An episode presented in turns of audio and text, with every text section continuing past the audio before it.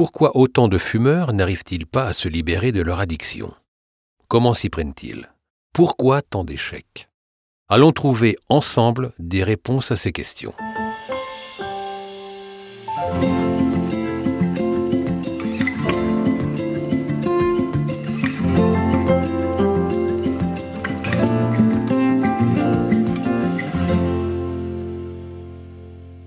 Le problème est souvent pris dans le mauvais sens, alors que l'explication est simple.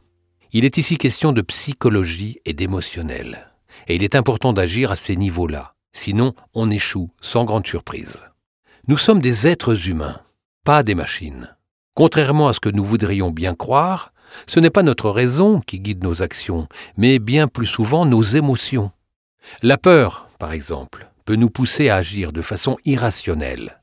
La peur c'est un mécanisme de survie, et elle est très utile, car grâce à elle, nous nous tenons à l'écart des dangers, et par conséquent, nous vivons plus longtemps.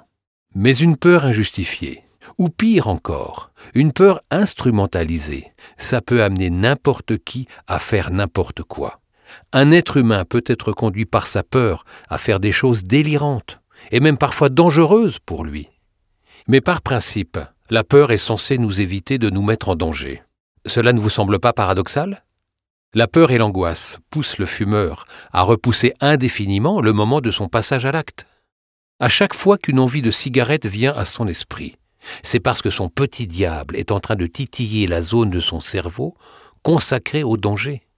Devant cette alarme, l'envie de fumer paraît non négociable, indispensable. Car en cas de danger, le cerveau humain n'a qu'une seule priorité, survivre.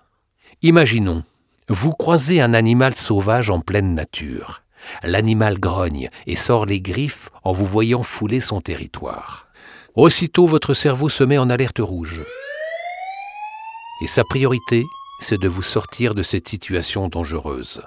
Votre cerveau ne pense pas au futur, mais à l'instant présent. Il faut régler le problème et sauver sa peau. C'est la même chose pour le fumeur. Son manque de cigarettes provoque un inconfort, car l'alerte dans son cerveau a été lancée.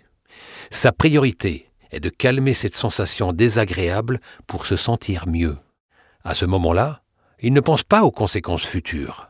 Il allume une cigarette, elle le calme, mais cela ne va pas durer très longtemps. Comprenez, pour apparaître indispensable et vital à votre esprit, cette addiction a manipulé vos mécanismes de survie, faisant croire à votre cerveau que vous étiez en danger. C'est-à-dire qu'en s'installant dans votre vie, votre petit diable est entré dans les rouages de votre cerveau. Nous allons mettre fin à cette manipulation. Certains ont recours à des substituts nicotiniques pour arrêter de fumer. Je ne pense vraiment pas que ce soit la meilleure solution. Dans votre addiction, la dépendance physique à la nicotine n'est pourtant pas la plus importante. C'est elle qui appelle le fumeur à fumer au quotidien, mais le cœur du problème est ailleurs. Il est psychologique.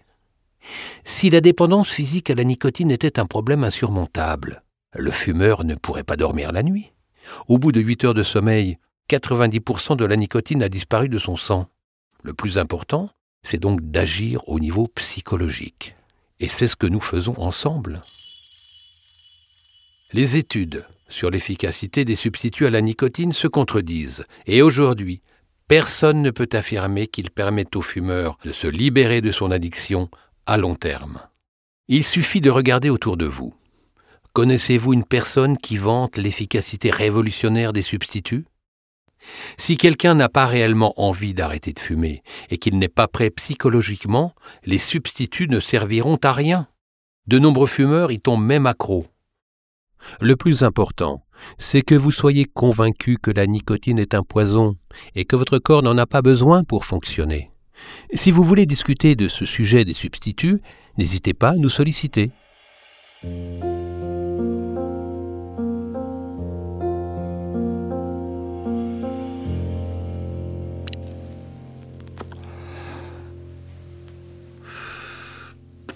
Je vais vous parler de quelque chose qui me scandalise l'explosion de la cigarette électronique. Si vous vapotez ou avez envisagé de le faire, écoutez-moi attentivement. Commençons par citer un rapport de l'OMS, l'Organisme mondial de la santé. Une grande partie du marketing qui entoure les cigarettes électroniques est un sujet d'inquiétude, du fait d'allégations mensongères en matière de santé ou trompeuses quant à l'efficacité du sevrage. Continuons avec une autre citation de l'OMS. Pour tous les utilisateurs de cigarettes électroniques, l'aérosol inhalé contient des substances toxiques qui peuvent accroître le risque de cancer ou de maladies cardiovasculaires et pulmonaires. La cigarette électronique est apparue d'un seul coup. Elle a envahi les rues, les boutiques, les poches. Tout est allé très vite. Si vite que nous n'avons aujourd'hui pas encore assez de recul pour savoir à quel point elle est dangereuse. Autre chose intéressante à savoir. Philippe Morris, qui détient les cigarettes Marlboro, a dépensé 13 milliards de dollars pour acheter l'entreprise leader de la cigarette électronique aux États-Unis. Vous avez bien entendu, 13 milliards de dollars c'est 5 millions de fois le salaire mensuel moyen d'un Français. Pensez-vous sérieusement que la plus grande entreprise de l'industrie du tabac dépenserait autant d'argent par charité? Pour aider à sortir les fumeurs de leur dépendance? La cigarette électronique est simplement une nouvelle arme pour l'industrie du tabac. Elle permet de prolonger la dépendance à la nicotine des fumeurs. Établissons tout de même une distinction importante. Ce que je condamne ici, c'est bien la cigarette électronique en tant que bien de consommation. Encadré par de vrais professionnels de santé, cela peut avoir un sens, mais c'est très rarement le cas. En revanche, il ne faut surtout pas croire que la cigarette électronique ne comporte aucun risque. C'est factuellement faux. Ceux qui arrivent à se libérer de leur addiction à la nicotine, avec l'aide de la cigarette électronique, aurait en fait très bien pu s'en sortir sans. Le problème est que d'autres tombent accros à la cigarette électronique. D'autres vont même vapoter plus souvent qu'ils ne fumaient. Bah oui, parce qu'on peut vapoter partout. Dans la voiture, le salon, les bars, dans son lit, où on veut. Il n'y a plus de limite. Mais alors à quoi ça sert? La cigarette électronique va simplement supprimer quelques désagréments. Au niveau de l'odeur ou du souffle, par exemple mais elle va maintenir le fumeur dans une prison. Elle est peut-être un peu moins inconfortable que la première prison, celle dans laquelle le fumeur était auparavant, avec la cigarette. Mais ça reste une prison quand même. Parlons maintenant d'une autre technique que les fumeurs utilisent pour arrêter de fumer. Essayez d'arrêter de fumer en réduisant progressivement sa consommation de tabac. Cette méthode est, elle aussi, inefficace. Voyons pourquoi. Prenons une image. Vous êtes devant un feu que vous devez éteindre de toute urgence. Imaginons que deux stratégies s'offrent à vous pour éteindre ce feu. Prendre un extincteur et éteindre le feu d'un seul coup. Ou aller à votre évier pour prendre un verre d'eau, le plus grand possible, et le jeter sur le feu. Puis retourner à votre évier pour remplir à nouveau ce verre et le jeter à nouveau sur le feu. Entre l'extincteur et son efficacité, et vos 70 verres d'eau. Quelle stratégie allez-vous choisir? La deuxième stratégie prendra, de grande évidence, beaucoup plus de temps et plus d'énergie. Elle est aussi beaucoup plus dangereuse, car pendant que vous faites tous vos allers-retours, le feu continue à s'étendre. Eh bien, c'est exactement la même chose pour la cigarette. Il est beaucoup plus efficace et beaucoup moins risqué d'arrêter de fumer d'un seul coup, et non progressivement. Arrêter de fumer progressivement demande une force mentale hors du commun. C'est une vraie guerre psychologique. Il faut compter les cigarettes une à une, et ça c'est une vraie torture. Si cela se fait naturellement et sans effort, vous pouvez laisser faire les choses.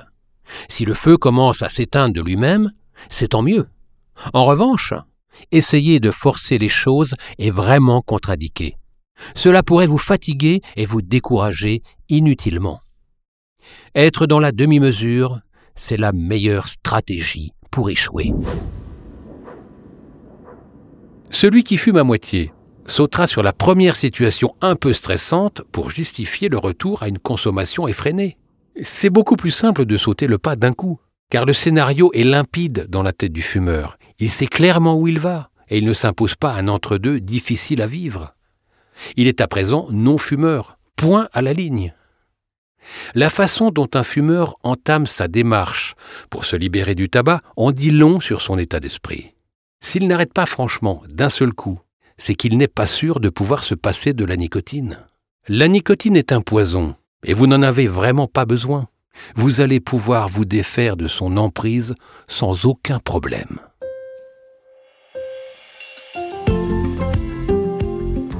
En conclusion, ça ne sert à rien de réduire votre consommation. L'efficacité des substituts laisse franchement à désirer et la cigarette électronique représentera sans doute un prochain grand scandale sanitaire. Pour arrêter de fumer, il suffit de se décider. Arrêtez d'écouter votre addiction et écoutez plutôt ce programme, car à la fin de son écoute, il sera devenu logique et naturel pour vous de ne plus fumer.